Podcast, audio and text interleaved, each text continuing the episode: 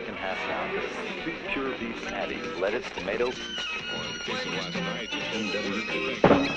This is rock and roll radio. Come on, let's rock and roll with the Ramones.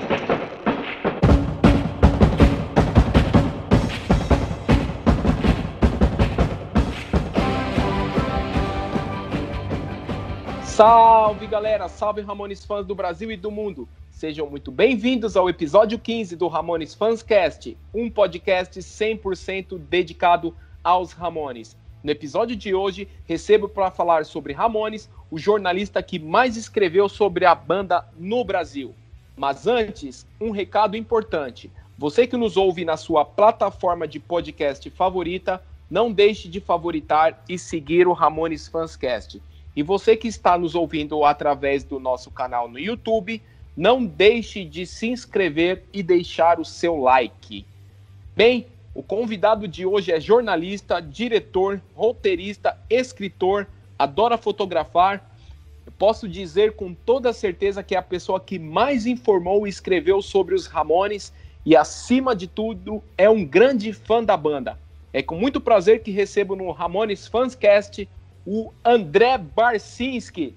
Fala, Barcinski, tudo bem? Tudo bom, William? Prazer estar aí com vocês, falando com, com muitos fãs dos Ramones, né? É, é muito, é muito bom falar dessa banda, né? Que, que deixou tanta, tanta saudade em nós, né? É, cara, os Ramones deixaram muita saudade mesmo. É, já faz 20, 24 anos, né, que eles se foram. 20, e a 24 gente tá anos, impressionante. É. 24. Mas a parte mais importante é que a banda deixou um legado, tanto é que a gente tá aqui justamente para falar sobre tudo que a banda no, nos deixou de positivo. Mas André, vamos vamos começar aqui o episódio de hoje. É, se apresenta aí para a galera e depois de se apresentar, já fala aí para galera como é que foi o seu primeiro contato com os Ramones. É, você tem você tem lembrança disso? primeiro disco, primeira música, como é que aconteceu? Cara, eu tenho sim. Eu sou, só para quem, quem não me conhece, que eu acho muita gente nova aí, né?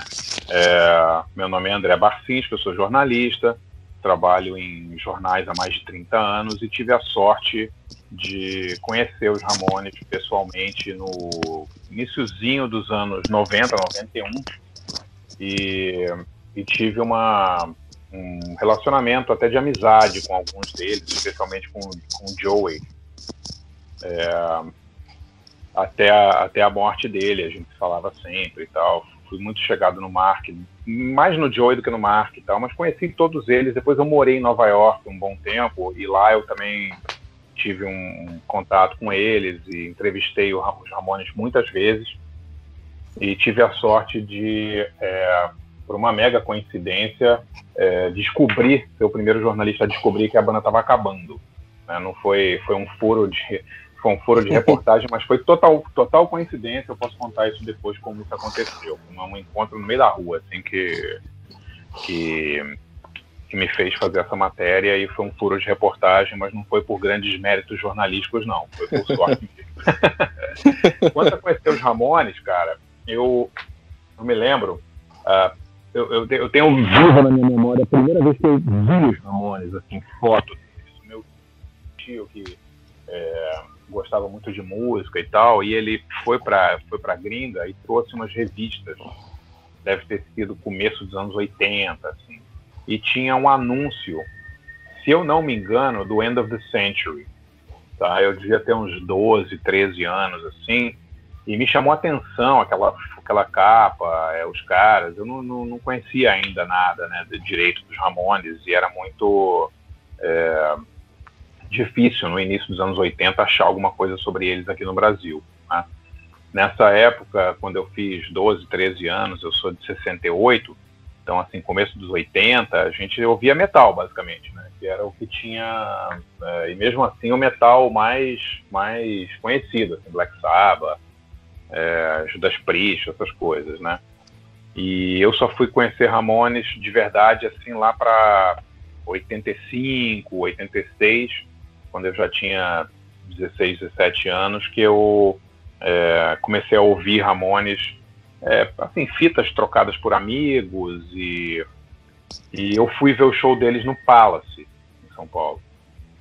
Que foi 87, né? Deve ter sido, né? Isso, né? foi em janeiro de 87, com o Hit Ramone ainda na bateria. É, exatamente. E com o Didi.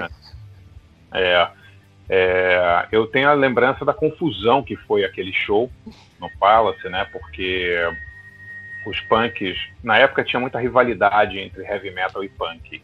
Eu era muito da turma do metal, então eu fui para São Paulo. A gente ia, eu ia muito para São Paulo com amigos, assim, ver shows e tal. E a gente é, ia, ia sempre com muito medo, né, viajar, porque a gente tinha essa essa imagem de que o, o, os punks iam, iam atacar o pessoal do metal e tal. E tinha uns careca. Tinha, tinha. Eu fui, eu fui a muito show de metal. É, eu fui a muito show de metal, ver Sepultura, ver Dorsal Atlântico, eu era amigo, sou amigo até hoje dos caras dessa banda carioca Dorsal Atlântico, então a gente ia sempre a São Paulo ver os shows deles. Sempre tinha briga com careca, briga com punk, era uma coisa realmente violenta. E nesse show, é, eu me lembro que foi o primeiro show que eu fui que, que assim, não tinha só punk no show, né? Tinha muito new wave, tinha muita gente que achou normal, assim, né? Show do Echo and the Bunnymen, show de bandas de rock, né? Foi ver os Ramones, né? E chegou lá no Palace, tinha os, os punks invadiram o Palace, não me lembro se eles se eles pularam pularam a, a, é, bateram no segurança e todo muitos deles entraram, os caras ficaram pendurados em, em em lustre, assim, famosona. E eu me lembro, cara, uma coisa, posso estar enganado, mas os Ramones iam tocar no Rio, no Clube Monte Líbano. E foi cancelado por causa de uma chuva, uma tempestade que deu que alagou o clube todo. Posso estar enganado, mas eu tenho, tenho uma boa lembrança disso aí, de que teria, teria um show dos Ramones no Rio que não teve. E aí você acabou tendo que viajar para São Paulo, né, para poder ver esse show. É, na verdade eu gostava tanto da banda que eu iria de qualquer maneira. Eu, eu já estava acostumado a ir a São Paulo, eu tinha família em São Paulo, eu ia ver muito show em São Paulo, sabe? É, e então já era uma coisa meio normal. Eu e alguns amigos a gente pegavam a ponte, ponte não ponte aérea, pegava ônibus, né? Chegava, chegava de manhã na cidade, ficava, ia na galeria do rock, aproveitava fazia uma, uma, uma incursão aí para comprar uns discos e tal, porque São Paulo sempre teve uma estrutura melhor para para loja de discos e tal do que o Rio, né? E aí eu me lembro que foi esse primeiro show, foi sensacional, assim, mas o show que realmente é, me marcou mesmo em relação aos Ramones foi a turnê de 91, quando eles fizeram três noites no Damachoque, em São Paulo. Eu fui às três noites e foi uma coisa assim, até hoje eu acho que foi, foram os melhores shows dos Ramones que eu vi, sabe? Foi, foram shows muito legais o Damachoque era uma casa que ficava ali, se não me engano, perto ali da, do Largo da Batata, ali em, em São Paulo, né? Na Arco Verde ali. E foram três noites esgotadas. Foi, primeira noite teve até um, um assassinato, né? Um cara levou uma facada, se não me engano, e morreu. É, é isso aí. Um, né? Foi uma coisa horrível, assim. E, mas apesar dessa tragédia aí, o show foi, os shows foram sensacionais.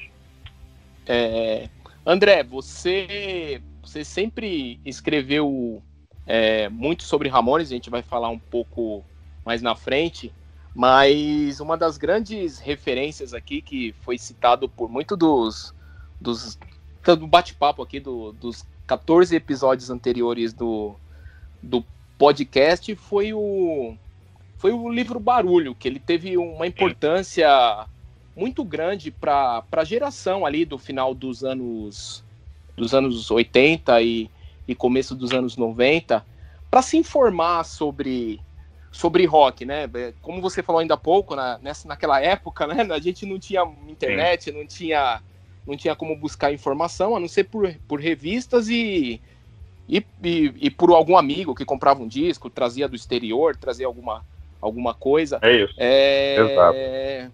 Como você vê a importância é, do, do livro do livro Barulho para a formação dessa, dessa garotada aqui, que eu me incluo, é, que nasceu ali nos anos, no final dos anos 70, começo dos anos 90, e que com, no começo dos anos 90 ali estava com seus mesmos 12, 13 anos. E conta pra gente como que foi, você teve a ideia de escrever ele e como foi essa epopeia aí que você você passou lá por. Olha, é, é difícil eu, eu falar sobre o impacto que o livro teve em outras pessoas, né? Eu sei que teve muito impacto em outras pessoas porque até hoje é um livro que muita gente comenta, né? É, eu fiz o livro basicamente para minha diversão própria. livro, porque o que aconteceu com William foi o seguinte: em 90, foi 90, 90 ou 91, eu não me lembro. Eu fiz uma série para a Folha de São Paulo, eu trabalhava na Folha, tá? Fiz uma série, foi 91, com certeza. Início de 91 fiz uma série chamada 15 anos de punk, tá? E eu entrevistei de São Paulo por telefone muitos ídolos do punk. Se eu não me engano, entrevistei o Joey, é, falei na Inglaterra com, com o Mick Jones do Clash, falei com Paul Simonon, falei com o Glenn Matlock dos, dos Pistols, falei com um monte de gente, o, se não me engano, o Captain Sensible do Damned. Tem, se vocês forem no arquivo da Folha, tem essa série de matérias. E eu fiquei é, muito é, impressionado com a facilidade que era conseguir falar com esses caras que eram lendas para mim, sabe? É, é, não, não tinha ainda, começo dos 90, não tinha ainda essa coisa de é, das gravadoras super protegerem seus artistas, sabe? Você tinha um acesso muito mais fácil aos artistas, né? E aí eu me lembro que logo depois os Ramones vieram, se não me engano foi em maio de 91, esse corredor da Machoque, né? Eu entrevistei o Joey de novo e, e eu fiz uma, uma eu eu, meu amigo André Forastieri, nosso amigo Baia também, fizemos uma noite de entrevistas com o Joey Ramone na rádio Brasil 2000. Foi uma coisa muito marcante para mim. A gente marcou com ele, eu falei, olha, Joey, eu, é, você, eu sei que você gosta muito de rádio, você, você toparia, depois do show eu te apanho, a gente vai lá na rádio, cara, você tá jogando uma conversa fora, né, vamos lá, fica lá uma meia horinha e tal, bate um papo e tal, toca uns discos. E, cara, ele falou, vou, vou sim. E aí foi bizarro, cara. Depois de um show, depois de um show no Dama Choque, ele foi pro hotel, tomou banho e tal. A gente pegou ele no hotel sem avisar nada. Eu tinha convidado, tinha falado com a rádio, mas a rádio não anunciou nada, né? Até porque a gente não sabia se ele ia ou não. E aí eu, eu fui inclusive no carro desse meu amigo Baia, foi o Joey foi na frente, o Baia ficou dois anos sem lavar o carro, ficou emocionado. e aí eu sei que a gente chegou na rádio, cara, o que era para ser um programa de meia hora, uma hora, durou mais de cinco horas, sabe? Ele ficou a noite inteira, cara, tocando som. E era uma coisa incrível, a gente entrevistando o cara, batendo papo, eu, o Foracheri, o Baia, conversando com ele, pedindo pizza, é, ele só tomava café, ele não, tava, ele não bebia mais, né, na época. E, e, cara, a galera começou a ligar, a galera começou a. Não tinha internet na época, né? Então era só um telefonando pro outro, avisando o Joey Ramone tá na rádio. De repente tinha uma galera na porta da rádio, duas da manhã, sabe? Uma coisa louca, assim, cara. E, e eu fiquei muito comovido com essa simplicidade dele. E, e, fiquei muito emocionado de descobrir que os caras que eram meus ídolos eram tão legais, tão acessíveis, assim, sabe? Porque. É, a gente tem a ideia de que esses caras são, são sei lá, muito famosos e não vão querer falar com a gente e tal, e não, não, não são assim, né? E aí eu tive a ideia, cara, de... Falei, pô, se o Joey Ramone é assim, se o Mick Jones é assim, se todos esses caras são assim, eu posso, de repente, é, quem sabe, né, fazer uma... fazer uma, uma, uma viagem e tentar entrevistar várias pessoas e tal. E eu comecei a marcar, cara, comecei a mandar fax na época era fax. Na época era fax, né? é, era fax. Mandar fax para algumas é, gravadoras e selos e pessoas que eu conhecia e comecei a marcar, cara. Marquei com os Ramones, marquei com Cramps, que é uma banda que eu adorava, marquei com o Jello Biafra, que era cantor do Dead Kennedys, né? Ele não era mais na época, mas ele tinha sido cantor do Dead Kennedys. Marquei com quem mais? Com Ministry, uma banda que eu gostava muito.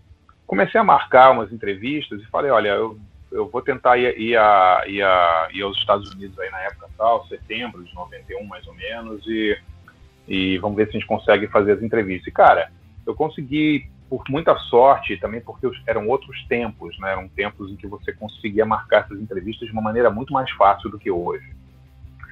É, consegui fazer um cronograma e, e fiz uma viagem é, para os Estados Unidos que passou por seis ou sete cidades. Eu comecei na costa oeste, fiz São Francisco e Los Angeles, aí entrevistei Cramps, Jello Biafra, é, deu uma sorte danada, consegui entrevistar o Red Hot Chili Peppers em Los Angeles. Aí depois, se eu não me engano, eu fui para Nova York, fiz Ramones, fiz Agnostic Front, Murphy's Law, um monte de banda de hardcore lá, no Lunatics, fiz muitas Sheer Terror, fiz muitas bandas lá, entrevistas e fotos e tal. Depois eu fui para Chicago entrevistar o Ministry e dei uma puta sorte porque eles estavam gravando gravando o disco Psalm 69, né, que foi o disco que, que realmente virou a carreira deles. Sim. E se eu não me engano, eu encerrei em, em em Seattle. Foi, foi isso mesmo. Eu encerrei em Seattle porque, é, por uma sorte danada também, eu consegui fotografar o show, hoje famoso show do Nirvana no Paramount, em Seattle, em 31 de outubro de, de 91, que foi o primeiro show é, do Nirvana em Seattle depois que eles lançaram Nevermind. Então foi uma mega sorte, assim, cara. Foi uma mistura de uma, sabe, uma, era uma época muito legal para para rock, tinha muita banda boa fazendo coisas muito legais, né? E uma época muito mais fácil para você conseguir dar, fazer as entrevistas, e eu dei muita sorte de pegar muitos shows legais na sequência, assim. E fiz o livro, cara. Fiz um livro como se fosse um diário de viagem, meu diário de viagem, entrevistando essas pessoas, e o livro saiu é, no meio de 92. É, eu não sei quantos anos você tem, mas quantos anos você tinha em 92, mas Mas era, era difícil ter informação sobre essas bandas na época, né, William? Era, era Muito difícil. difícil. Com 92 ah. eu tava começando a curtir, curtir rock. Então, cara, era uma época. Eu acho que o livro também, é, a despeito da, da, da, da, da qualidade, né, o, o, principal mérito dele foi o timing, sabe? Foi ter, ter chegado numa época em que é, a MTV tinha, tinha acabado de estrear no Brasil. É, a galera estava realmente interessada em, em, mais informações e a gente ainda tinha no Brasil uma carência muito grande de informação. Então, eu, eu acho que o livro, se tem uma, uma qualidade, foi ter é, aparecido na hora certa, sabe? E você ter tido essa visão de ter, de ter corrido lá na hora certa, né? E, Cara, e, e... mas foi, foi mais sorte, viu, William? Foi mais sorte, porque assim, quando eu marquei as entrevistas, o Nirvana, por exemplo, ele não tinha nem lançado Nevermind. Entendeu? Era uma banda, era uma banda que eu gostava, já tinha ouvido o Bleach, né? Tinha ouvido algumas coisas do, do Nirvana, mas não era o Nirvana, não era a banda, a principal banda do mundo, né? É, eu cheguei lá nos Estados Unidos, inclusive no dia em que o Nevermind saiu, que eu acho que foi 16 de setembro. Então, assim, foi sorte, cara, eu ter marcado a entrevista com o Nirvana para você ter noção, olha só que coisa. Eu tinha é, me ofereceram uma entrevista do Pearl Jam na época.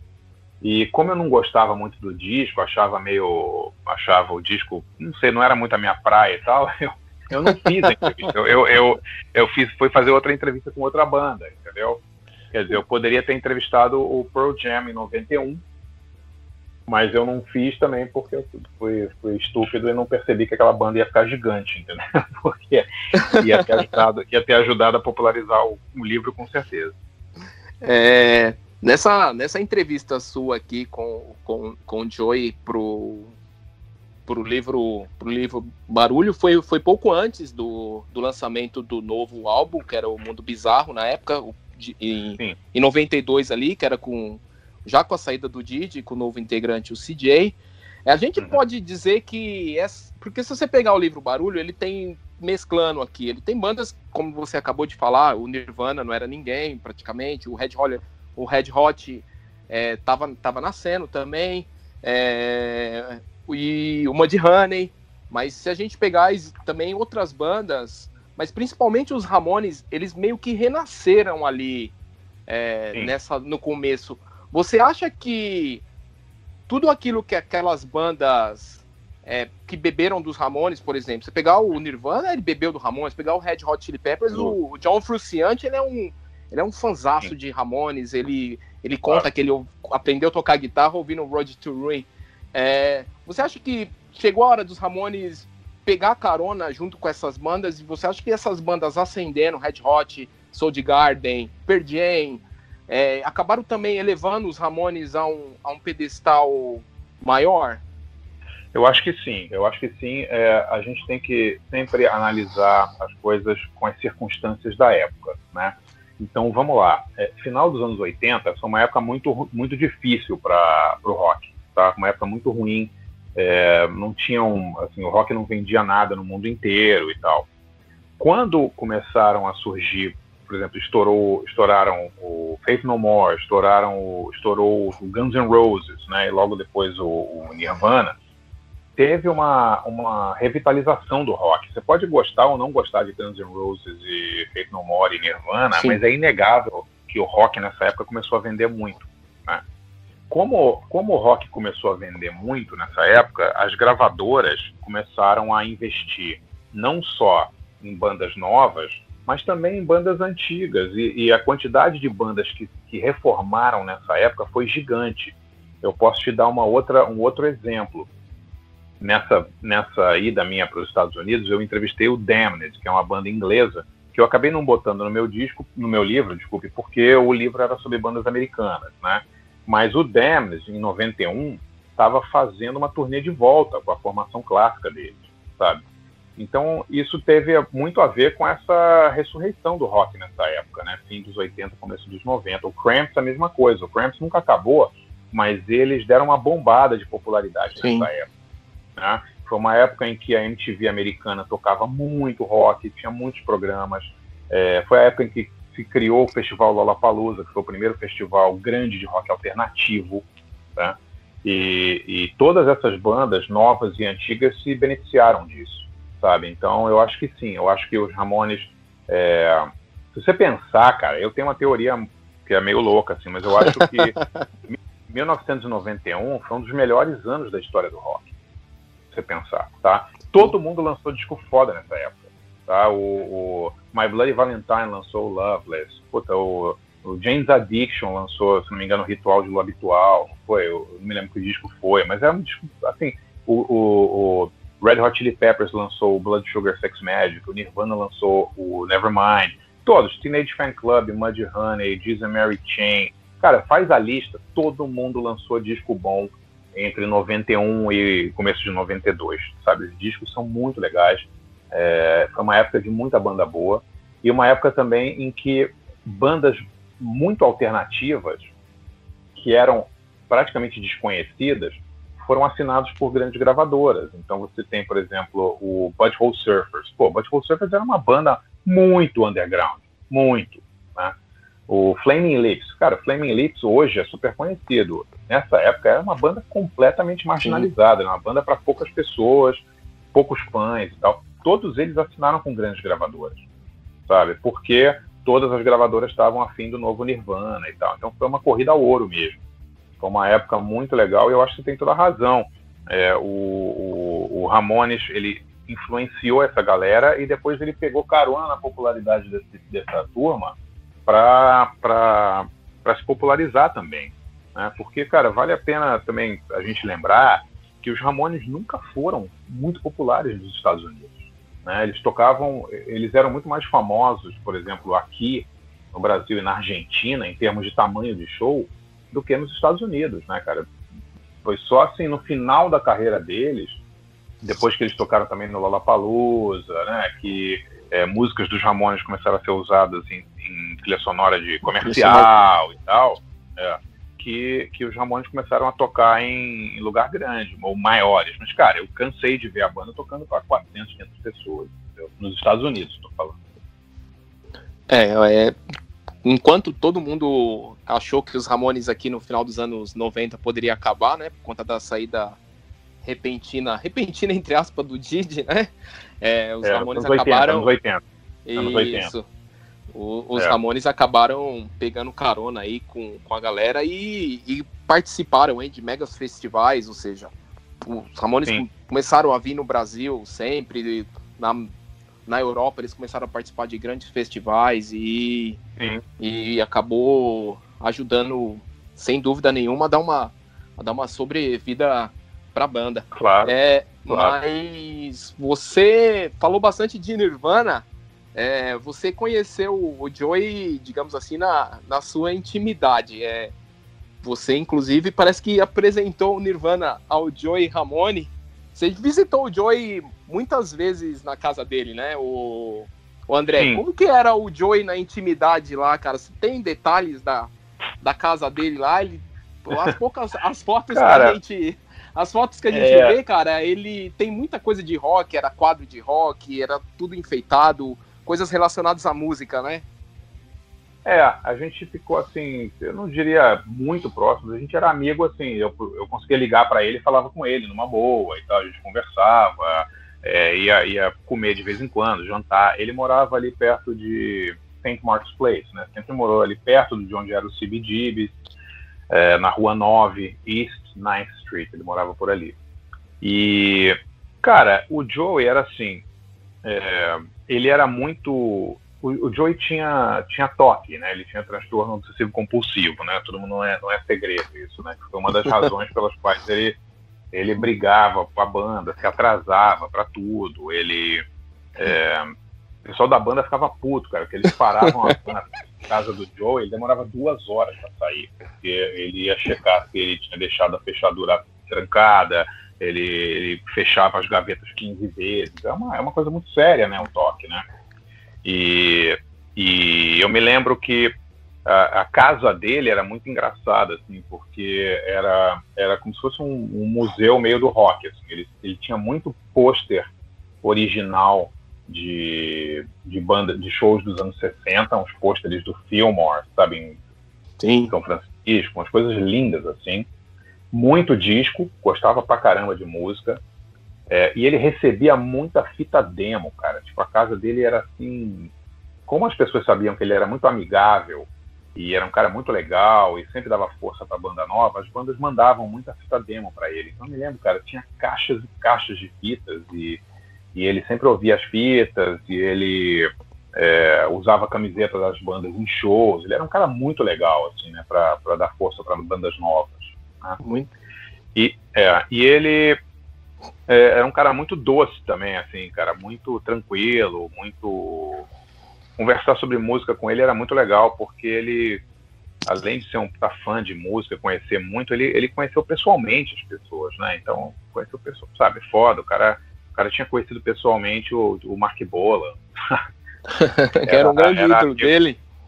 É, cara, sabe, ele é, ele estava me contando, não me lembro se foi no dia em que o Bolan morreu, que eles estavam na Inglaterra, ou eles fizeram, estavam fazendo um show. É uma história assim muito é muito legal você conseguir você ouvir essas histórias da boca de quem viveu as histórias, né? E ele contando de, de encontros com, com o Iggy Pop, sabe? Com o pessoal do Blonde. Pô, muita história legal, cara. Ele era um cara muito muito problemático, né, com essa coisa da doença dele, uma saúde muito ruim. É, mas é engraçado, era um cara muito organizado. Né? As pessoas é, têm essa impressão de que ah, o roqueiro porra louca e tal. O Joey, ele ele investia em bolsa de valores, não sei se vocês sabem disso. Sim. Mas é, o Bowie, ele era meio obcecado com a coisa de bolsa de valores. Ele ficava o dia inteiro lendo o Wall Street Journal e e vendo a cotação de bolsa e ligando para o corretor dele, sabe? Ele, ele, inclu, ele inclusive escreveu, né, a Maria Bartiromo, né, que é a grande Sim. que ele lançou depois no, no, no, álbum solo dele, que era a, analista que ele mais gostava de ouvir. é, exato. É. Ele era muito ligado nisso e tal, mas era um cara, é, era um cara muito, assim, tinha muitos seus problemas e tal, problemas internos na banda também, claro, né, como todo mundo sabe mas era um cara de quem eu gostava muito, sempre me tratou muito bem. Aliás, eu nunca vi ele ser, ser grosso com ninguém, assim. Ele é um cara realmente muito afável, sabe? Um cara muito bacana. Ele, ele tocava o interfone lá, ele, você esperava muito lá na portaria até ele se ajeitar? eu não me lembro, cara. Não, é, porque geralmente eu subia, né? Ele não descia, então não era tão demorado assim. É, eu me lembro que uma vez, cara, uma história engraçada, eu fui encontrar com ele para fazer não sei o que, se era entrevista, não sei o quê, e ele estava cortando o cabelo, mas ele estava com o cara cortando o cabelo dele dentro da casa dele, era muito engraçado. E, e ele gostava de. Ele chamava o barbeiro para ir na casa dele para cortar o cabelo. E, e ele estava enlouquecendo o barbeiro com os detalhes. Não, essa, esse fio aqui faltou, faz isso aqui, não sei o quê. E o cara era um cara que acho que já cortava o cabelo dele há um tempão, já conhecia ele. Tá? E ele falava, pô, Joey, tô aqui há duas horas cortando a porcaria do seu cabelo, deixa eu ir embora, não sei o que, era engraçado. tem, você falou de, de fita, de, que ele recebia muita fita demo, inclusive no barulho tem, tem uma foto com ele cheio de fita cassete. É, tem, tem.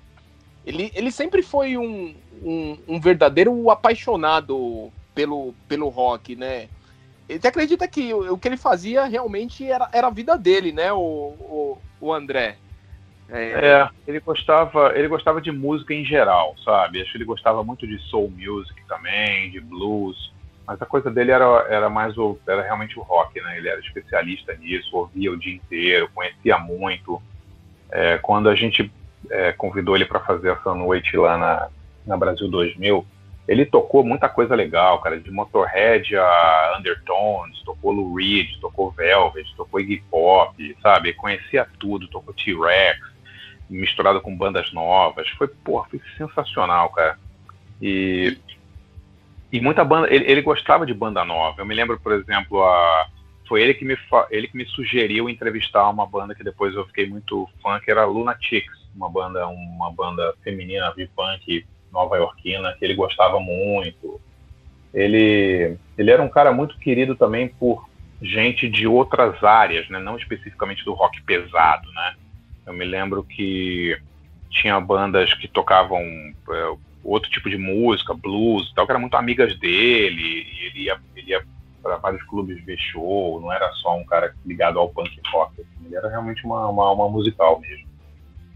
É, e boa, o que você falou aí, cara, é, se reflete mesmo na, na força que ele dava para as bandas ali, e ele sempre acreditava que que essas bandas iam estourar, né? Inclusive você cita lá, ó, ouve essa fita aqui que esses caras vão estourar. E, inclusive ele sempre acreditou isso no próprio disco dos Ramones. Ele sempre falava que o próximo disco dos Ramones seria o seria o disco de sucesso.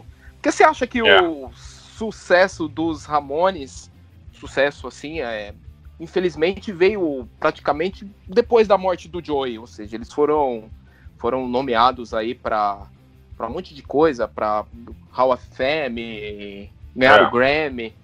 O que você acha que é. você acha que os Ramones foram muito tempo mal compreendidos? Esse humor que os Ramones tinham foi mal compreendido durante 20, esses 22 anos de carreira, André? Cara, é, é uma coisa difícil. É, assim, é fato que os Ramones não eram tão populares nos Estados Unidos quanto em outros lugares do mundo. Né? É fato. É, os discos não vendiam tanto, eles não tinham é, hits de rádio. Eles eram tipo uma banda cult nos Estados Unidos, uma banda cultuada né, por, por um público pequeno.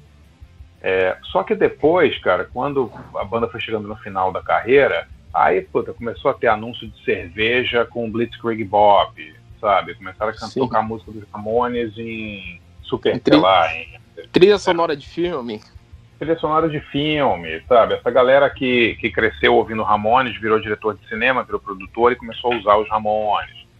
É, o Stephen King sempre foi muito fã deles. Eu acho que eles, eles acabaram quando eles estavam virando realmente populares, sabe? Foi uma. Eu não sei nem se é uma pena, quer dizer, a banda teve uma carreira longuíssima antes disso, né?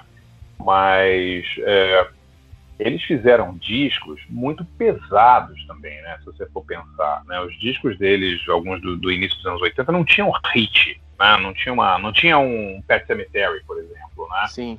É, então era um o Animal Boy, que é um disco que eu adoro e tal, mas é, não dá para você tirar uma música ali para ficar tocando no tipo de rádio que, que vende disco nos Estados Unidos, que é a rádio Top 40, né? Então eles sempre foram uma banda meio cultuada nos Estados Unidos. Eu acho que isso isso machucava um pouco os caras, sabe? Eles falavam, pô, a gente vai pra Argentina, toca para 10 mil pessoas, vai pro Brasil, toca para 5 mil no, no Olímpia, sei lá quantos, e né, na Pedreira, não sei o quê, para 15 mil pessoas, e volta para Washington ou para Nova York e toca para 600. era, era uma coisa. Eu acho que era uma. Tinha a ver também, cara, com a quantidade boçal de shows que os Ramones fizeram, sabe?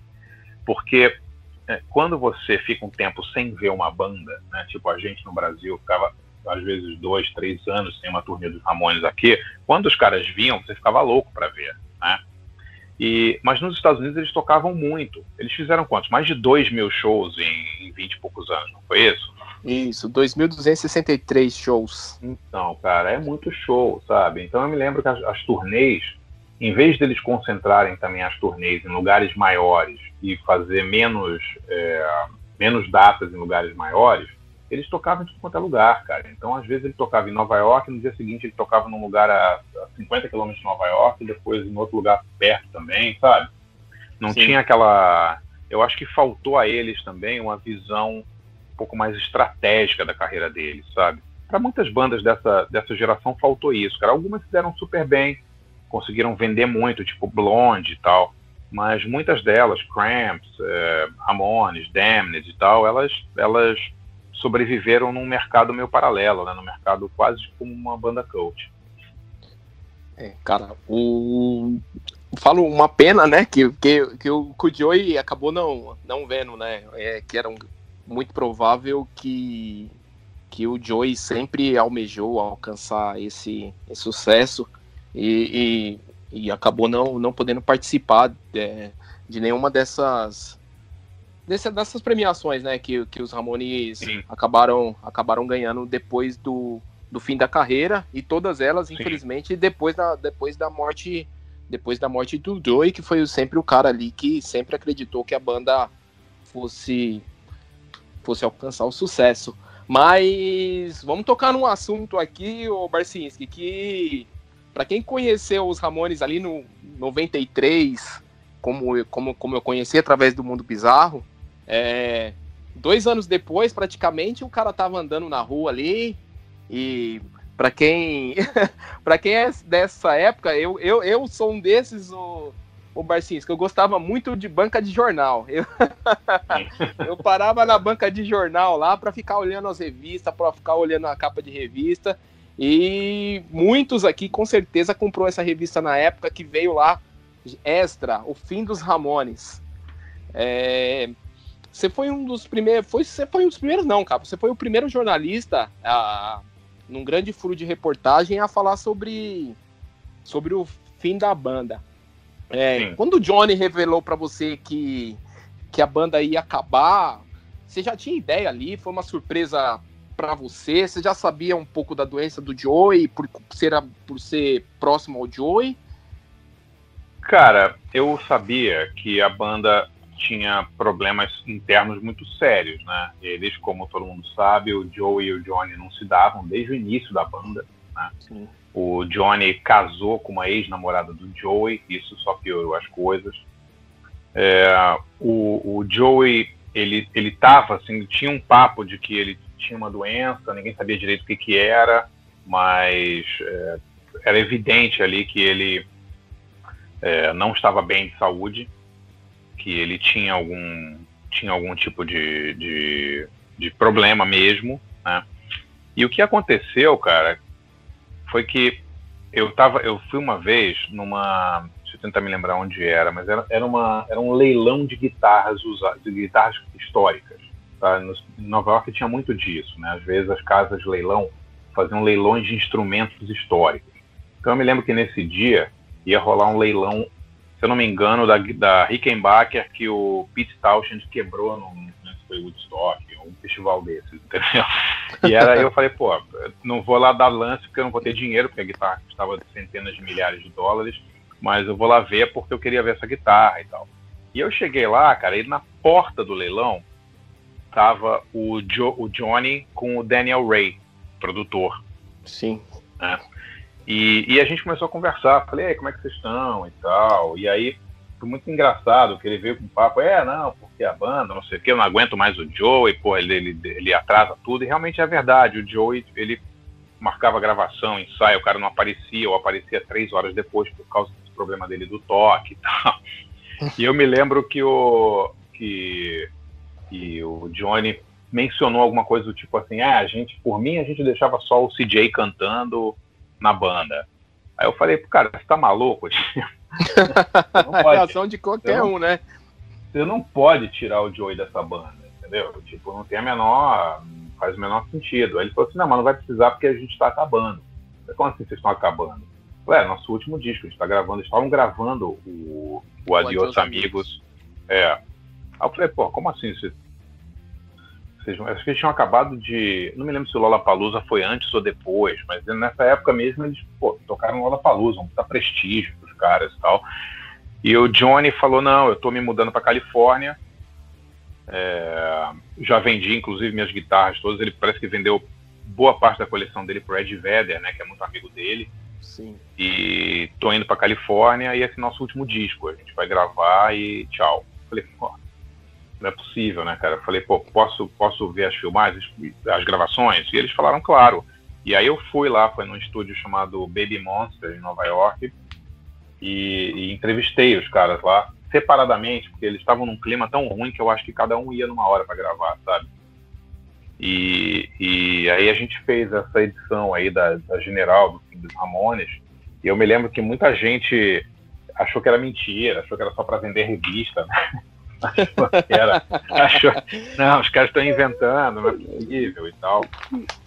Mas acabou que foi que foi o final mesmo, né? E como eu disse no início lá da entrevista, é, eu consegui esse furo totalmente por acaso, né? Uma coisa fortuita eu também seria tão surpreendido quanto vocês se eu não tivesse encontrado o Joey e o Daniel Rey na, na porta desse leilão aí. É, cara, foi, um, foi uma bomba, né, pra, pra muita gente, porque todo mundo foi. sempre sempre esperava um novo disco do, dos Ramones e de repente sai, o, sai informação com o fim dos Ramones, aí, aí conta um pouco, né, da, da, da, da, da doença do Joey, que também foi pegou muita gente de, de surpresa, porque a gente não tinha a informação. Hoje em dia, o, o cara ficar com câncer lá, sai no, sai no jornal, Sim. sai em tudo quanto é lugar. A gente não, não tem essa informação, até porque foi uma informação que também a época é, o Joe escondeu por, por um bom tempo. E, e aí logo depois saiu essa a, a, General Especial, é, foram duas revistas logo na sequência, que, que você fala conta a história da, da banda como um todo e fala do último disco faixa a faixa. Então você ouviu esse disco aqui no estúdio, praticamente, ele sendo gravado, né, o Barcinski? Eu ouvi uma demo do disco, o disco não tinha sido nem mixado, cara. É, mas é, eles me deram uma demo, eu não me lembro se eles tocaram, sinceramente, que a minha memória é um pouco ruim para isso, eu não me lembro se eles tocaram o disco para mim lá, ou se eles me deram um cassete e eu ouvi em casa, entendeu? Mas tinha uma descrição faixa a faixa, não tinha? Tem, tem uma descrição faixa a faixa e, é. e o, o, o, último episódio do podcast a gente falou justamente sobre o álbum Adios Amigos e muitas das faixas aqui que na época você, antes do lançamento do disco, você você citou aqui e acabaram nem saindo no, no disco, ou seja, você realmente pegou uma demo uma demo bem, bem quente aí. É. Do, uma, essas, uma, informação bem músicas, quente da banda. Essas, essas músicas che, é, chegaram a sair depois? Eu não me lembro. É, Perfect Day não saiu depois, a gente só acha como demo. Tomorrow Never Comes também não saiu, porque era uma música do Mark tá. Ramone. É, acabou é, saindo no é. disco acabou saindo no disco solo do, do Mark Ramone The Intruders e depois Ramones Sim. e Spider-Man acabaram acabaram saindo como faixas bônus nessas versões relançadas entre japonesas, essas esses caça caça dinheiro que que tem que tem por que tem por aí. Mas uhum. é, você como como jornalista você sempre enfatizou muito os Ramones como como a maior banda de, de todos os tempos. Eu vou fazer duas perguntas em uma aqui. É, Ramones para você realmente ali é, é a maior banda E você, um dos últimos shows dos Ramones na turnê do Lollapalooza ali, você viu como fã, ou seja, você viajou não como jornalista André Barcinski, você viajou como, como fã. Essa época na turnê do Lollapalooza ali, pouco antes da banda da banda se aposentar, embora o Lollapalooza era um, era um festival, então os shows não tinham mesmo, a mesma duração, os Ramones ainda tinham a mesma energia no palco, Barcinski? Cara, é, primeiro, primeira a, a, pergunta lá sobre os Ramones seriam os maiores, né? Essa coisa da dessa comparação entre bandas é sempre muito subjetiva. Eu acho que é sempre é, depende muito depende de uma série de fatores, né? Depende da influência que a banda teve na vida de quem está falando, né? É, Para muita gente é, é, achar que dizer que os Ramones foram a maior banda do, do rock e tal pode parecer exagero. Eu sempre falei da minha opinião pessoal, né? Eu acho que foi uma banda muito importante, foi uma banda muito pioneira, uma banda que estava fazendo coisas que outras bandas só fariam depois. É, uma banda que talvez por ter sido tão pioneira tenha pago o preço de não ter é, de ter demorado a ficar a, a, a estourar, né? Porque é engraçado você pensar que os Ramones influenciaram de, sabe, de U2 a Clash, né? um monte de bandas que venderam muito mais do que os Ramones, né? É muito Sim. engraçado isso. Mas eu, para mim, é a banda mais importante da minha vida, assim, a banda que eu realmente, é, se eu tivesse que escolher uma e falar, olha, essa banda realmente me marcou, essa banda me fez é, mudar de opinião em relação ao rock, me fez é, é apreciar é, a música de uma determinada maneira. Acho que os Ramones são, eles são muito importantes, né? Eles são muito na sua simplicidade, que é tão difícil você ser simples, né? A gente Sim fico, eu fico revoltado quando as pessoas falam, ah, a música dos Ramones são dois acordes. Então vai fazer, cara. Então por que, que ninguém fez igual?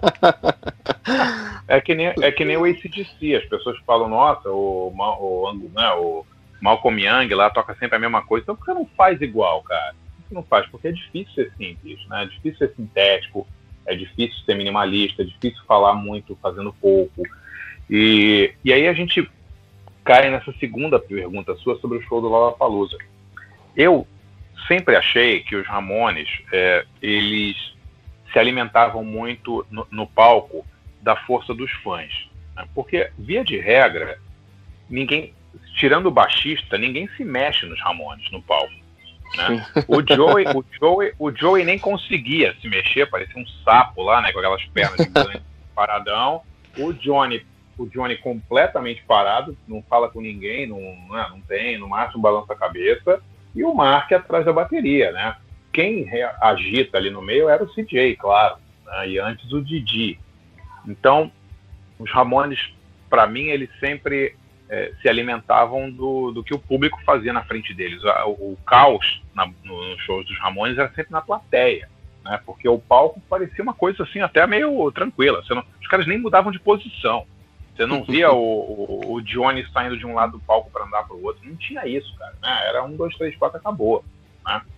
Então, é, esses shows do Lollapalooza, eu me lembro que eu achei um pouco estranhos, porque primeiro eles foram em lugares abertos e lugares muito grandes, tá?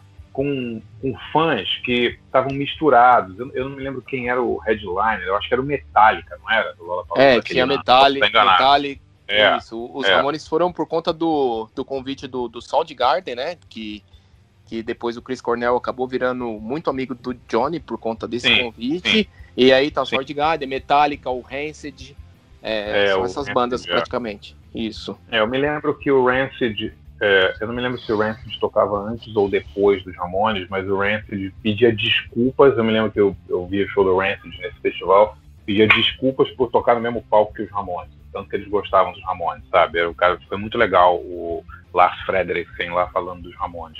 Mas eu achei os shows meio estranhos, sabe, para falar a verdade, porque tinha muito público do, do Metallica que, cara, gostava de Ramones, achava legal e tal, mas não era a mesma coisa de você ver o Ramones num lugar pequeno com 500, 600, 700 pessoas que foram lá só para ver os Ramones, sabe? Sim. É, eu, tenho, eu tenho a convicção de que eu vi shows muito melhores dos Ramones, seja em Washington, vi em Nova York e os do Brasil principalmente. Os do Damachoque para mim são até hoje os mais legais, assim, que eu me lembro, sabe? Foram muito emocionantes esses shows. E, e, e nesse show do Damachoque teve uma coisa muito rara que os Ramones convidaram, que, que não aconteceu, aconteceu muito raramente, só veio acontecer no último show deles. Que os Ramones chamaram alguém para cantar no, numa música. Foi o João Gordo, né? Que cantou comando as três noites no Damachoque. Né? Isso aí. Porque era raro o, os Ramones. Eu não me lembro, tirando, tirando esse do João, não me lembro de ninguém subir no palco para cantar com os Ramones, cara. Nunca me lembro. Não me lembro também, não. Tirando o último show com o Ed Vedder, que foi um. foi uma despedida, é, realmente cantando. É. Cantando não tem ninguém. Eu acho que não, cara. É, cara, o. A turnê do Lollapalooza, o Johnny conta que foi que acabou topando muito por conta do, do Joey, que era uma vontade dele, né, do Joey fazer fazer essa turnê. Tanto é que toda todas os, os a, a, notícia é, a época, Barcinski, era que os Ramones lançaram. O Joey estava. Os Ramones estavam encerrando a carreira por conta da, da doença do Joey, que o último disco ia se chamar de Os Amigos, em homenagem ao público é, da América Latina, por isso o, usando chapéus mexicanos na capa, né? E, e, e era, a turnê era para terminar aqui na, na, na Argentina. E, infelizmente não, né? Os Ramones acabou tendo uma sobrevida lá, foi convidado para fazer o Lola Palusa, mas eu acho que um grande ponto baixo aí foi os Ramones ter terminado a carreira em Los Angeles. É, Você não acha que a, essa briga entre Joe e Johnny acabou fazendo o último show, acabando sendo num lugar que não tinha muita identidade com, com, com a banda? Total. Esse, esse final dos Ramones foi uma brochada histórica. Primeiro, eu tenho uma história com essa última turnê dos Ramones. É, eu, na época, eu morava em Nova York e eu era muito amigo de um cara chamado Michael Gramaglia, que, que era contador dos Ramones. Ele trabalhava no escritório de contabilidade que fazia a contabilidade da banda e, e a contabilidade de é, pessoa física dos dos quatro também, ou pelo menos do Joey, com certeza. E o Michael ele acabou co-dirigindo o documentário dos Ramones, o End of the Century, tá? É, a gente, o Michael, eu e o, o, sócio dele, que acho que chamava Jim Fields, uma coisa assim, que é, é só ver lá o End of the Century, o co-diretor, né? Tá. É, a gente teve longas conversas com o management dos Ramones, que a ideia era, a ideia seria filmar a última turnê na América do Sul e lançar um, um, na época DVD, né, do, da, do show em Buenos Aires, no River Plate. A ideia seria um documentário sobre a última turnê dos Ramones na América do Sul. E, cara, a gente ficou meses trabalhando nisso. Orçamentos e equipe e tudo e tal. E eu sei que faltando, sei lá, dois, três meses, o projeto dançou, cara, não, não rolou. Eles fizeram a turnê, mas não teve a filmagem que teria, tá? Que foi uma coisa, assim, muito frustrante para mim, cara, porque eu eu sabia o que um última turnê dos Ramones, especialmente na Argentina e no Brasil, representaria, né? Ia ser uma coisa assim, muito, muito forte. E e aí, depois, quando eles anunciaram que ia ser o último show, esse show seria no Madison Square Garden. Ia ser um show no Madison Square Garden é, com 20 mil pessoas lá, porque não faz sentido os Ramones, a banda mais nova-iorquina do mundo, fazer um show fora de Nova York. Mas o que aconteceu, cara, foi que o Johnny já tinha mudado para Califórnia e ele se recusou a tocar em Nova York. Ele falou que ele não voltaria para tocar. Por isso que o show foi lá. É, cara, foi a única razão. É, foi a única razão pela qual o show foi em Los Angeles. Eu fiquei tão puto que eu nem fui no último show, sabe? Eu não fui, cara.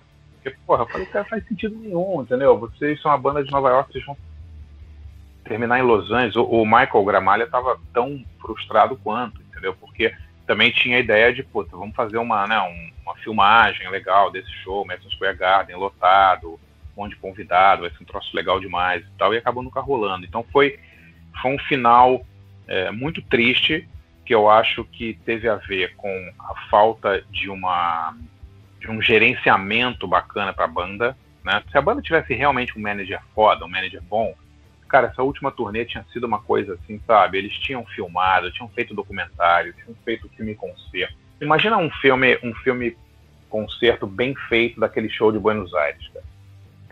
Seria sensacional, cara. A gente tem algumas filmagens, é uma filmagem muito boa, mas não é uma filmagem, digamos, que vala que, que seja um documentário, né? Não, não é, não é uma filmagem legal e tal de transmissão, mas não é um, sabe? Tinha, alguém tinha que ter feito a banda no hotel, cercada por 10 mil pessoas, sem conseguir sair, sabe? Na verdade, o, Mark que filmou muito disso, né? No, na, com a câmera dele, mas eu digo, tinha que ter feito profissionalmente, sabe? Mas os Ramones, cara, eles sempre foram gerenciados de uma maneira quase amadora, cara. É impressionante, assim, sabe? O, o, o, o jeito como eles eram gerenciados e não sei, a impressão que eu tenho é que se eles não não tivessem ficado tão populares no, nos Estados Unidos, no, desculpe, no Brasil e na Argentina, talvez eles tivessem acabado até antes, sabia? É, cara, e às vezes eu tenho a impressão que o Gary, o Gary Kurtzis, que era o empresário da banda, tinha a impressão que, é, que ele queria deixar os Ramones mesmo no, no underground, porque o último show, principalmente, ele merecia uma, uma produção melhor. No último show dos Ramones, e, eles não é. utilizaram nem o, nem o backdrop, que foi um. Que, que, que, é o é. símbolo da banda, que é o Kage, que tá é. hoje na camiseta de, de, todo, de, to, de toda menina, de toda adolescente, que muitas vezes não significa, mas a própria uhum. filmagem não é muito legal, ela não, ela, é ela perde, ela, ela. Eu não sei o que, que eles tentaram fazer ali, mas isso ficou realmente como um grande ponto, um ponto baixo é, dos Também Ramones. Acho.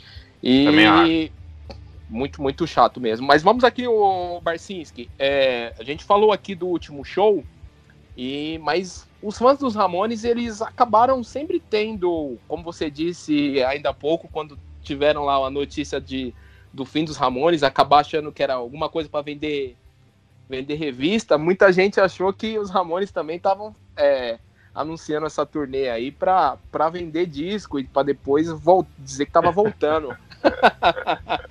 é. é. Numa das entrevistas, inclusive, quando o Marques depois, quando tur fazia turnê aqui com os Intruders, ele sempre dizia, numa dessas entrevistas que ele deu para Rock Brigade, ele acabou informando que se o Joey vencesse o câncer, os Ramones, os Ramones voltavam.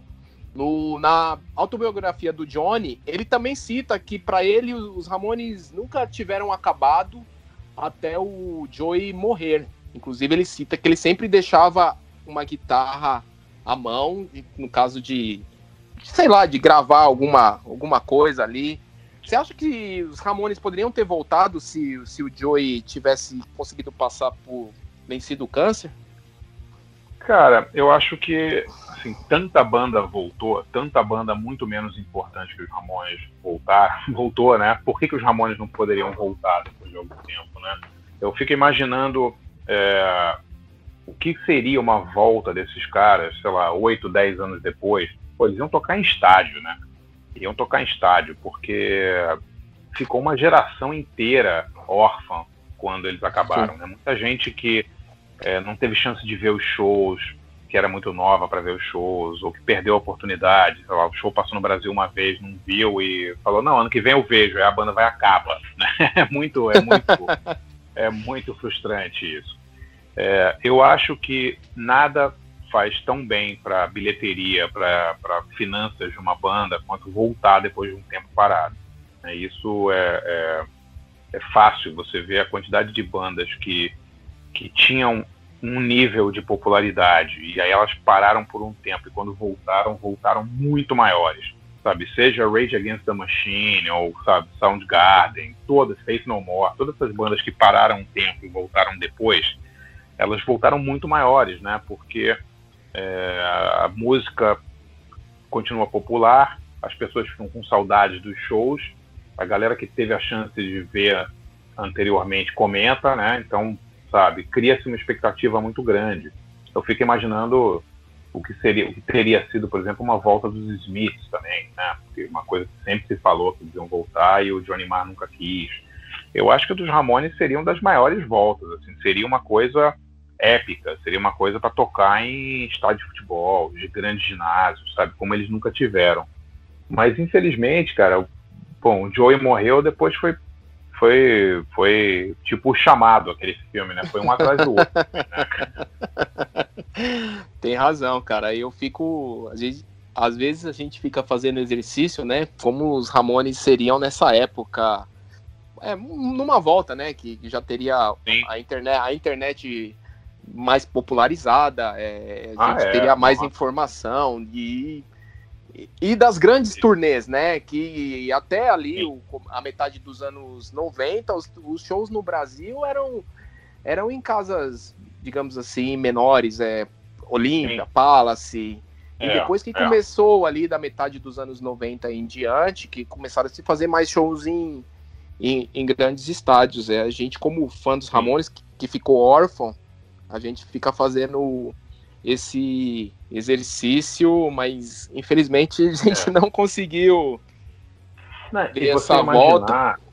É você imaginar que os quatro membros originais morreram na sequência, né? Uma coisa completamente louca, né? Parecia que a banda porque logo, quer dizer, depois, agora há pouco, o último foi o Tommy, né? Que, que Isso, 2014. Né? Então, é, então, é, o, o, Joey que ano foi? 2001? Não me lembro exatamente. Joey, isso, o Joey 2001, o Didi logo na sequência 2002, o Johnny 2000 é. e 2004 e o, e o Tom em 2014. É. Então você vê, cara, em, em, três anos, os três principais caras da banda morrem. Quer dizer, parece que a banda é, é o que sustentava eles, né? Parece que o que dava força para eles era, era a banda, né? Muito louco. E eu, eu, eu conheci o Didi também. É, só vi ele tocando naquele. Na, o Didi o Didi estava no Palace, não me lembro, tava, né? Tava, tava. em 87 era o tava, Didi. Em 87 estava, era o Didi. Foi a única vez que eu vi ele é, tocando com os Ramones. Em 91 ele já não estava. E e foi muito engraçado conhecer o Didi, assim, mas também, cara, morreu, morreu logo na sequência, né, cara? Impressionante, assim, como uma foi um atrás do outro e em três anos os três principais da banda tinham desaparecido.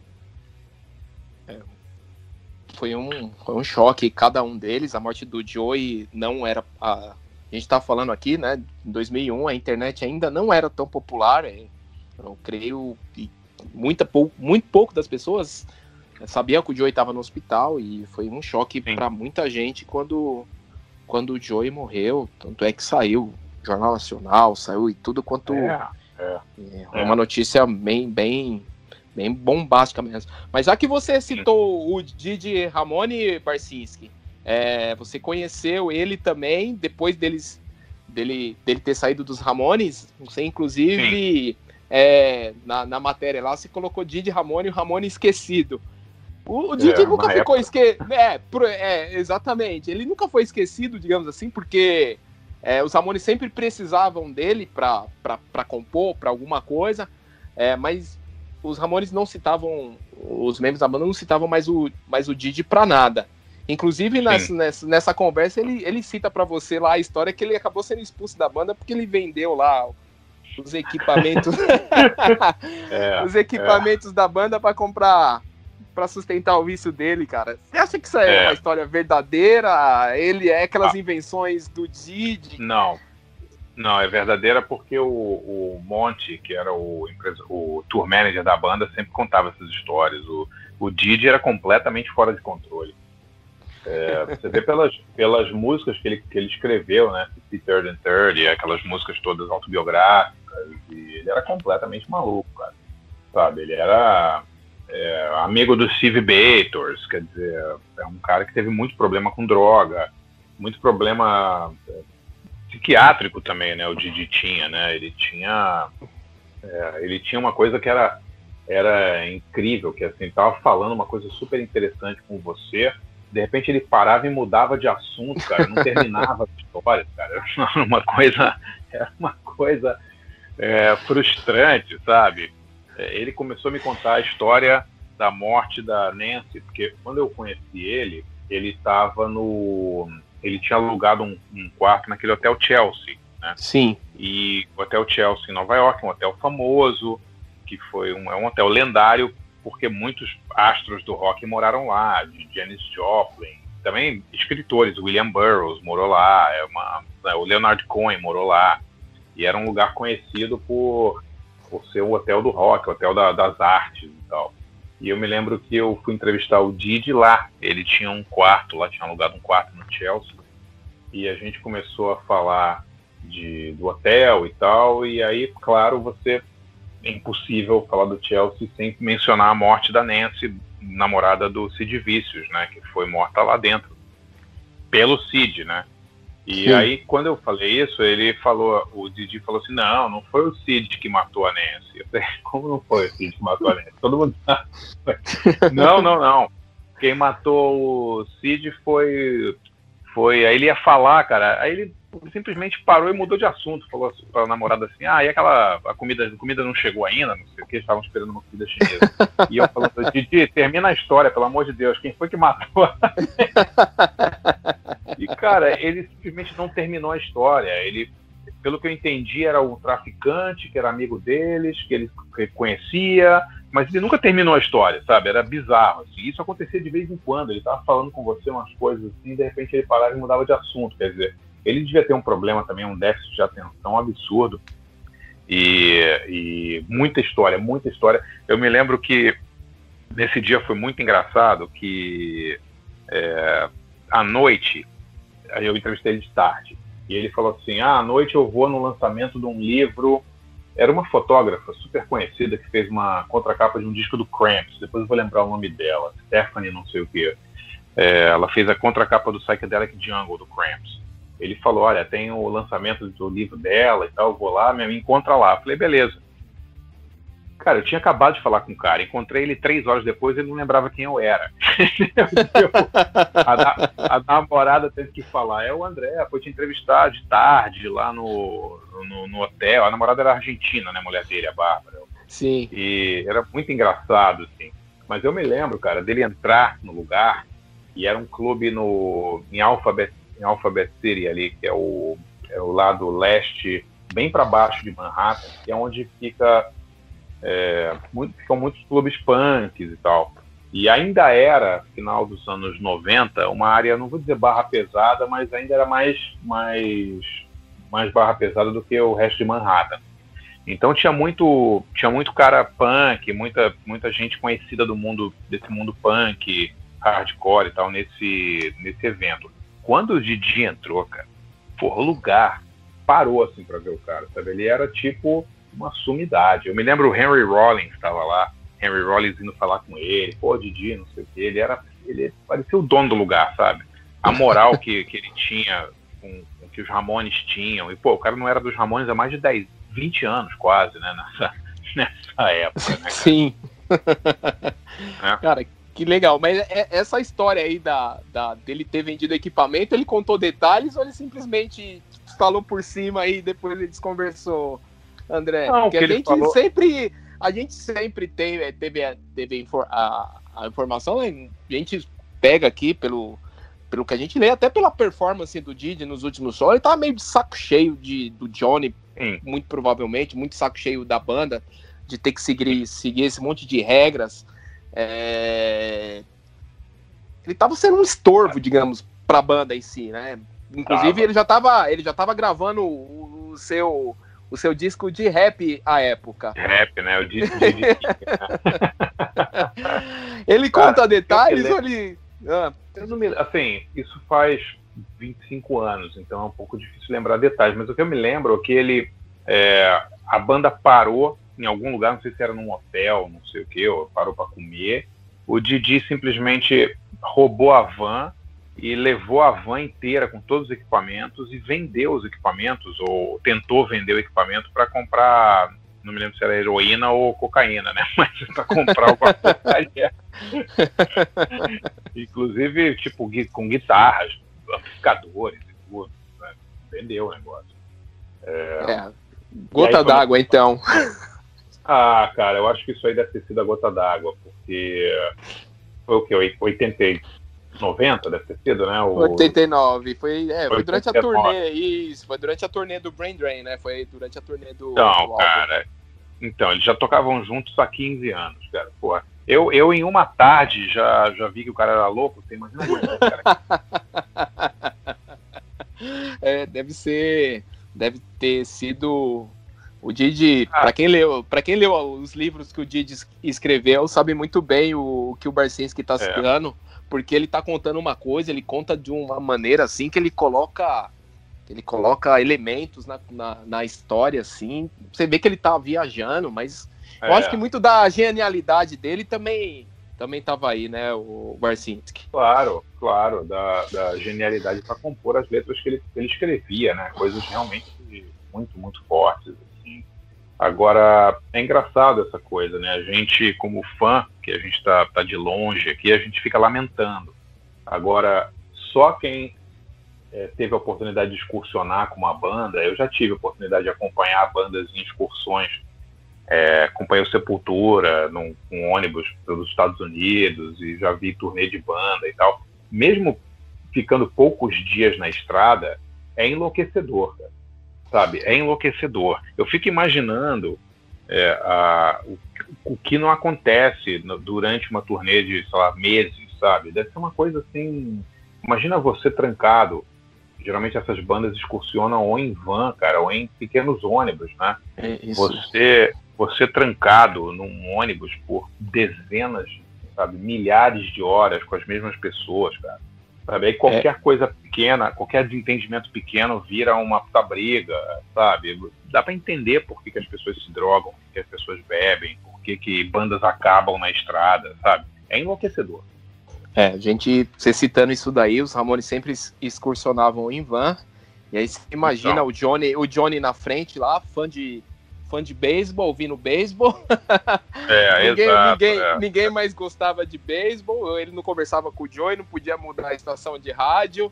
O é, Didi, é. do jeito dele ali, o Mark tentando fazer o papel do, do engraçado, não, de, não deve é. ter sido muito fácil fazer isso por, por 22 anos. Isso explica não. muito aí o fim, o fim da banda.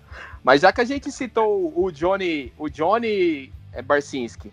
É, na intimidade ali, o, o, Johnny, o Johnny Ramone era, era durão mesmo, chatão. Aquilo era um personagem cara. dele que ele queria passar ali, que é um cara com raiva, porque eu sou punk rock, eu sou. Não, o que eu acho que o que eu acho que era beleza dos Ramones era que cada um era de um jeito, né? O Joey era um cara super afável, o Joey era um liberal de esquerda, né? Sempre ligado em causas sociais e tal. O Johnny era o oposto. O Johnny era um cara é, muito conservador, idolatrava o Ronald Reagan, é, republicano. E, cara, mas assim, a gente tem que, sabe, às vezes você não concorda politicamente com uma pessoa, mas é, tem que entender, né? Tipo, e respeitar a, a, a, o, o, jeito dele ser,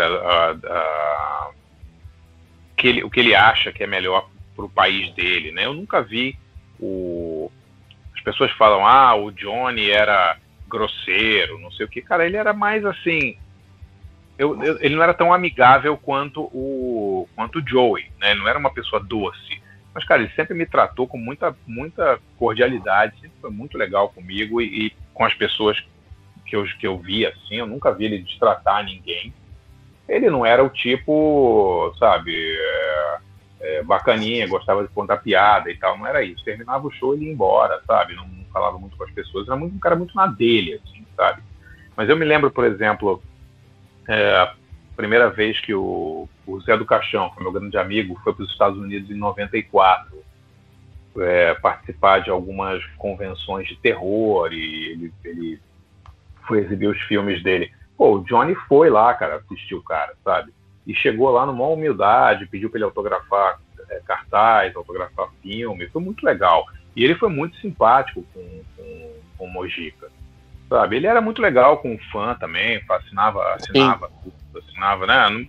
Eu nunca vi ele recusar recusar autógrafo, esse tipo de coisa. É que o Joey, cara, o Joey era uma tipo uma, o Joey era uma uma alma muito muito frágil, assim, sabe? Um cara muito muito É, você queria estar sempre perto do Joey, porque ele era muito amigável. O Johnny era mais na dele, mas, cara, dizer que ele era é, nervosão, brigar, briguento e tal, não, não, eu acho que é um pouco exagero, sabe?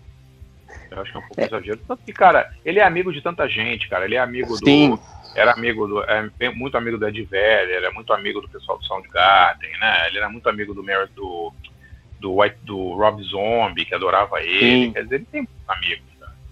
Sim, sim, muito, muito, muito bem, muito bem lembrado. É, muito amigo esse... do Nicolas Cage, né? Ele era muito amigo Sim, do muito Cage. amigo do Nicolas Cage. Inclusive, recentemente você até postou lá o sobre, sobre um filme que foi refilmado pelo, pelo Nicolas Cage. eu tô tentando me é. lembrar do filme aqui, e aí, inclusive, eu, eu comentei lá. Wicker Man, né? O, e, o, batalha, exatamente, isso. E o, foi o Johnny que apresentou esse filme pro, pro Nicolas Cage, e o Nicolas Cage fala que ficou uma semana perturbado e Sim. ficou com a mente no, com o final do filme, tanto é que depois disso ele resolveu fazer fazer a filmagem. Eu não, não assisti é, a refilmagem, mas que os filmes oh. com Nicolas Cage são, são, são muito ruins. muito ruins, muito ruins. Não dá pra ver.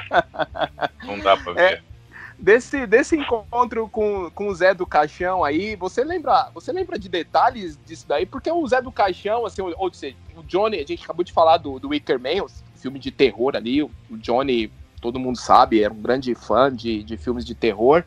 E o Zé do Caixão, ele era muito.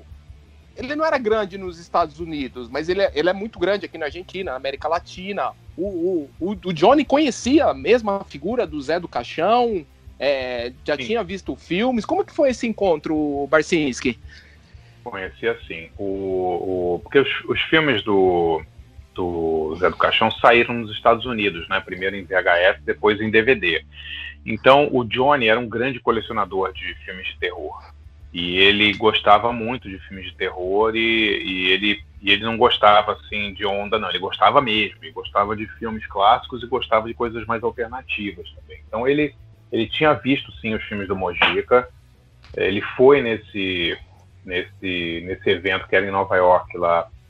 Parou para falar com o Mojica, para tirar foto, para pedir autógrafo em coisas, porque o Johnny colecionava autógrafos, né? De tudo, de muita coisa. Ele colecionava autógrafos de é, jogador de beisebol. O Johnny, é, o Johnny era fanático por beisebol. E nos Estados Unidos tem uma cultura muito grande do figurinhas de beisebol, né? Baseball cards, que é uma coisa assim gigantesca nos Estados Unidos, ou você colecionar figuras de jogadores de beisebol. E o Johnny tinha uma coleção. Eu nunca fui muito ligado em beisebol, não saberia dizer. Mas as pessoas que, que conheciam disso diziam que ele tinha uma coleção assim muito invejável, sabe? Figurinhas raras e, e autografadas. Então ele, é uma, era, ele era um cara muito ligado nesse tipo de coisa. Memorabilia, né? Ele, ele tinha uma coleção também, se eu não me engano, de fotos e cartazes de filmes de terror autografados. Então eu acho que foi por isso que ele foi lá pegar os do Mojica também. Mas ele conhecia assim conhecia assim, conhecia os filmes, falou que gostava muito dos filmes. Ele era realmente um fã, cara. Você tá postando um monte de foto aí ultimamente no Twitter, não tem nenhuma foto desse encontro, Barcinski? Nada? Cara, era outra época, cara. É incrível, né, cara? Era outra época, cara, porque é, hoje em dia, isso é engraçado dizer, né? Hoje em dia todo mundo sai com câmera, né? Seu celular Sim. é uma câmera nos anos 90, para você tirar uma foto de alguém, você tinha que estar com a câmera na mão, cara. Sabe? Então. Você saía, é... você, você saía justamente para fotografar, né? Ou seja, exatamente. Eu exatamente. Eu vou sair para fotografar, entendeu? Então, cara, eu, eu cansei de perder é, imagens, cenas, fotos, porque eu estava sem câmera na hora, entendeu? Às vezes eu estava com o Mojica, lá, jantando, ou em algum lugar aparecia alguém foda. Pô, eu, eu perdi uma foto do Mojica com o com o Fred Krueger, com Robert Englund. Entendeu? A gente tava. É, é foda, né? Tava numa convenção de terror. É, o, não lembro, a gente foi, foi tomar um café em algum lugar e, puta, do nosso lado tava o Robert Englund. Imagina fazer uma foto do Zé do Caixão com, com o Fred Krueger, cara. Aí eu até apresentei o Mojica a ele e tal. Falei assim, ele, ele obviamente não estava de Fred Krueger, ele estava ele tava, é, paisana e tal. Tava paisana. Mas, pô, não tenho essa foto, cara. Entendeu? Se fosse hoje, cara, já tinha 50 mil fotos dessas no Instagram, todo mundo tirando fotos no celular, né? É, cara, é, um, é uma pena a gente não, não ter isso daí, mas. É, cara, não fica... tem foto. eu, eu, nunca vi, eu, vocês que são, são obsessivos aí podem dizer, mas eu não me lembro de ter visto, por exemplo, foto do Ed Vedder nos bastidores dessa última turnê no, no Brasil com, com tem, os caras. Tem poucas fotos de fãs dele na porta do hotel. É, então, então. Isso, mas no, no, no camarim ali, essas coisas, desconheço. Mas imagina, imagina hoje se o Ed Vedder aparece no, no, na, no bastidor de um show dos Ramones, quantas milhares de imagens não ia ter. É, verdade. Você tem, você tem bem razão no, no que tá no que tá falando, André. Mas vamos aqui o vamos aqui falar mais de mais um assunto. Ramones na América do Sul. É, você como cidadão do mundo, a gente pode falar assim, o Barcinski, nova iorquino, é, ou seja, estava lá onde você é nova iorquino, né? Ou você nasceu em Nova York, não é isso, Barcinski? Sim, sim, sim. Eu, é, eu nasci lá, mas vim muito cedo para o Brasil. Eu me considero brasileiro. E que você acha que os Ramones conseguiram tanto sucesso especificamente no Brasil e na Argentina? Você acha que tem alguma relação social, cultural que consiga explicar essa paixão, cara? Porque a paixão aqui, ela é, ela é como os Beatles mesmo, cara. É, é de encher estádios, é aquilo que a gente falou aqui durante o episódio inteiro. Sim. Eu acho que é uma conjunção de fatores, tá? Tem vários fatores envolvidos. Eu vejo muito o exemplo semelhante no Iron Maiden no Brasil, tá? É, eu acho que os Ramones eles excursionaram regularmente no Brasil. É, tudo bem, teve o show de 87, mas depois de 91 eles vieram várias vezes, tá? E isso marcou muito, né? Porque não são todas as bandas internacionais que vêm, é, especialmente no começo dos anos 90, que vinham ao Brasil muitas vezes, né, faziam excursões seguidas. Sim. Os Ramones fizeram. Então, a cada show, a cada turnê dos Ramones, você percebia que o público aumentava.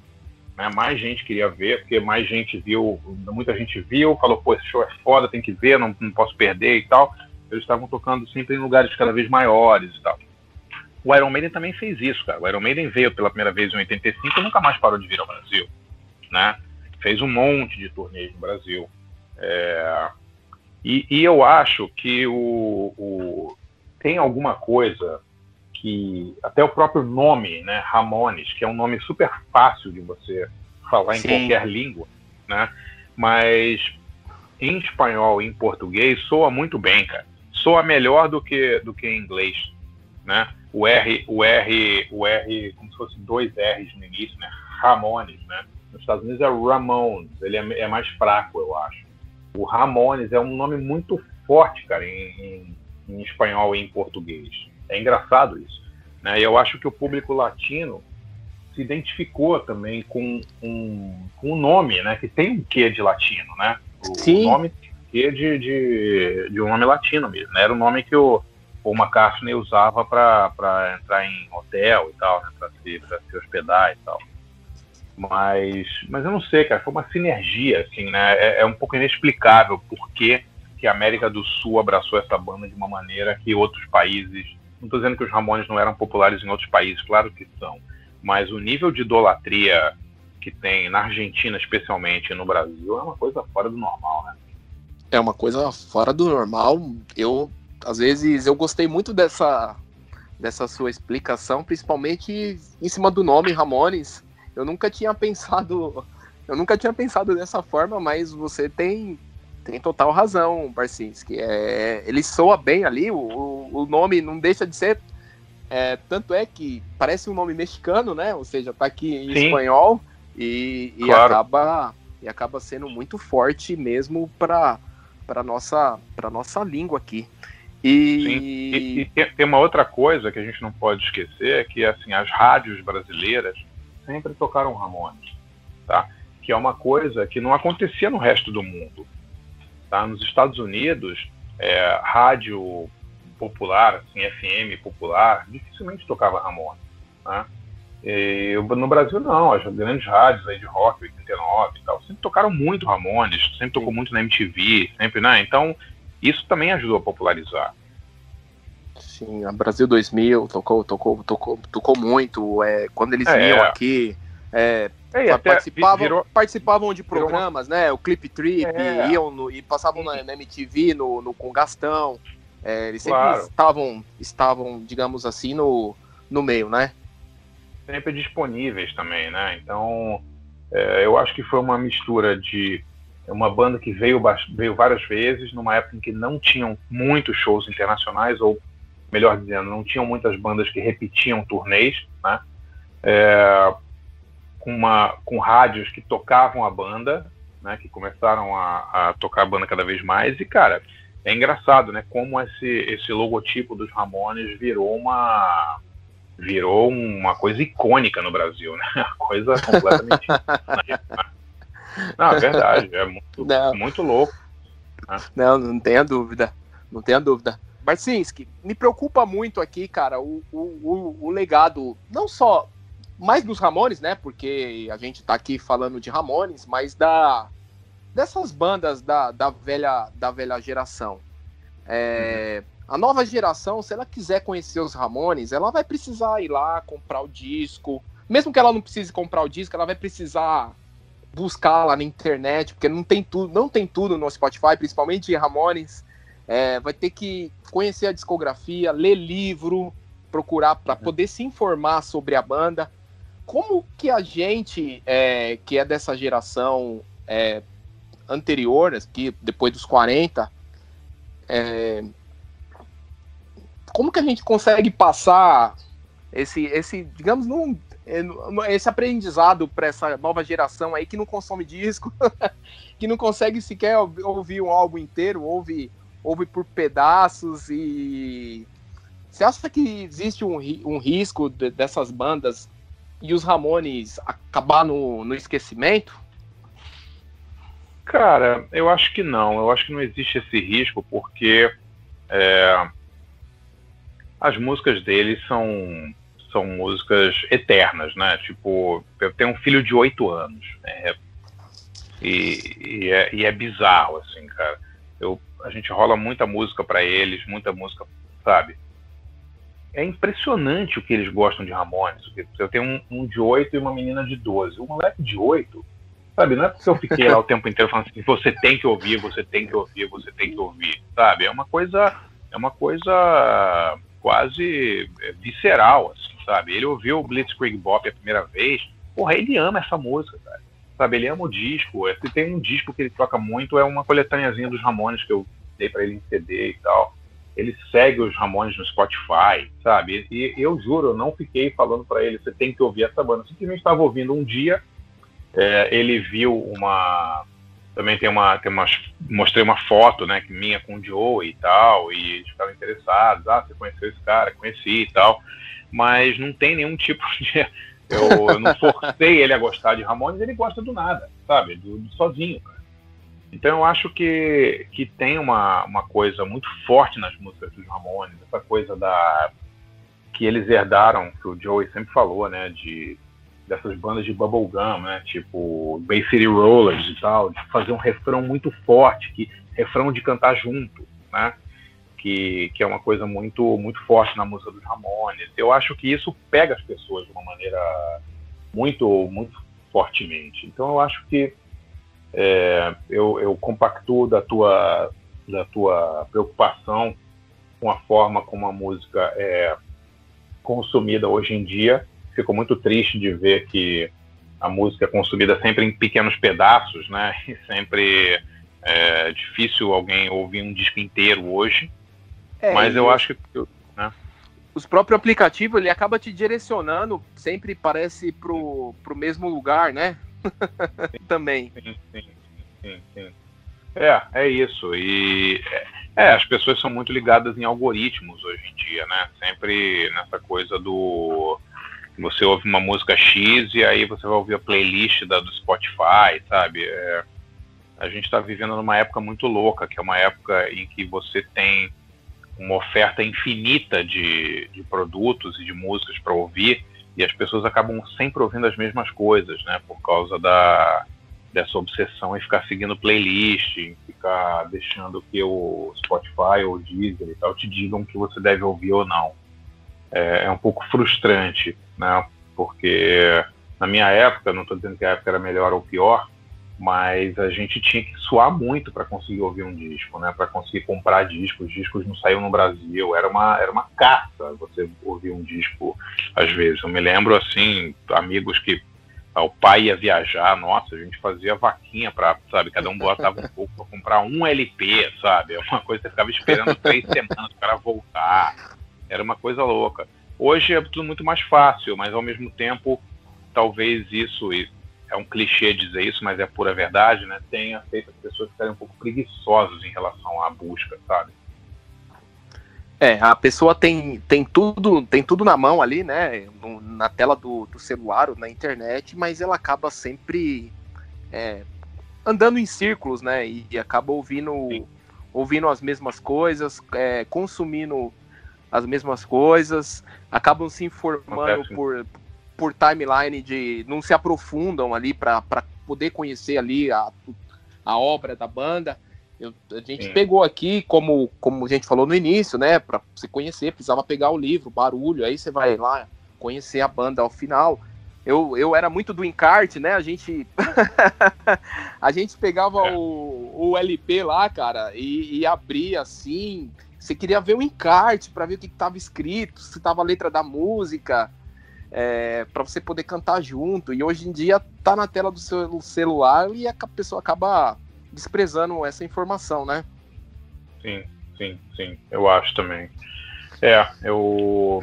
Mas eu não sei, cara. Voltando ao assunto do, do, dos Ramones aqui, eu acho que com eles a gente não corre esse risco, não, William. Eu.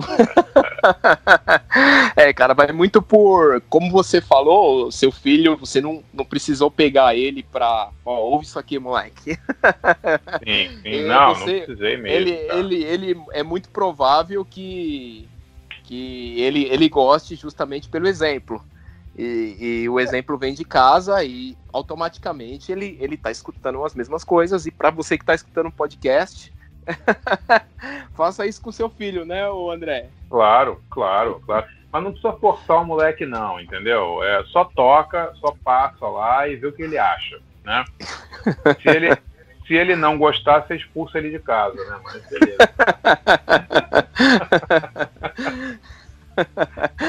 Mas para finalizar aqui o bate-papo aqui muito legal, Barcinski. Eu sempre faço duas perguntas aqui, é, vai ser meio as pessoas já sabem a, a, a resposta. O, qual o seu Ramone preferido, cara? Cara, difícil. É, eu gosto, assim, muito muito. Eu acho que cada um deles tem, uma co tem coisas que são muito legais, mas tem que ser o Joey, né? É o cara com quem eu era mais chegado e o mais, mais acessível. É, e era um cara muito, muito legal, muito, muito bacana. Então eu acho que, que o meu Ramone predileto era o Joey, sim. E se você tiver que escolher aí entre toda a discografia da banda, os 14 álbuns, é, você consegue escolher um como favorito? Cara, meu favorito é o Rocket to Russia. Eu acho que é o. Assim, eu, os quatro primeiros para mim são assim sensacionais, todos eles, mas o Rocket Russia para mim é uma coisa que da primeira à última faixa, ele parece que ele emenda para mim, sabe? Porque eu já ouvi esse disco tantas vezes e ele não tem um segundo que seja chato ou que seja desinteressante. Ele é um disco perfeito do início à última música a ordem das músicas, as letras. É, eu, eu gosto de tudo desse disco, gosto da produção. Claro que eu amo os dois primeiros também, mas o Rocket Rush é meu favorito. Muito legal, cara. É o favorito de muitos, inclusive era o favorito do Johnny Ramone. Ah, é, cara, mas é um disco muito bem produzido, muito legal, né? Muito, muito pop, né? Muito pra cima, assim, é um disco maravilhoso. É, eles ali atingiram a maturidade do que eles queriam. é, como, como, banda e, e, como álbum. Você não tem a menor dúvida disso. Por isso é um dos acho que metade dos convidados aqui, o Barcinski, já citou o Rocket Russia como o disco que mudou mudou a vida deles. Mas André, a gente vai finalizando aqui, cara. Eu agradeço muito a sua a sua presença. É, hoje a gente tem uma rotina muito maluca. É, você não vou dizer perder, né? Porque todos ganham. Não, imagino, não. pra foi, gente, foi super legal.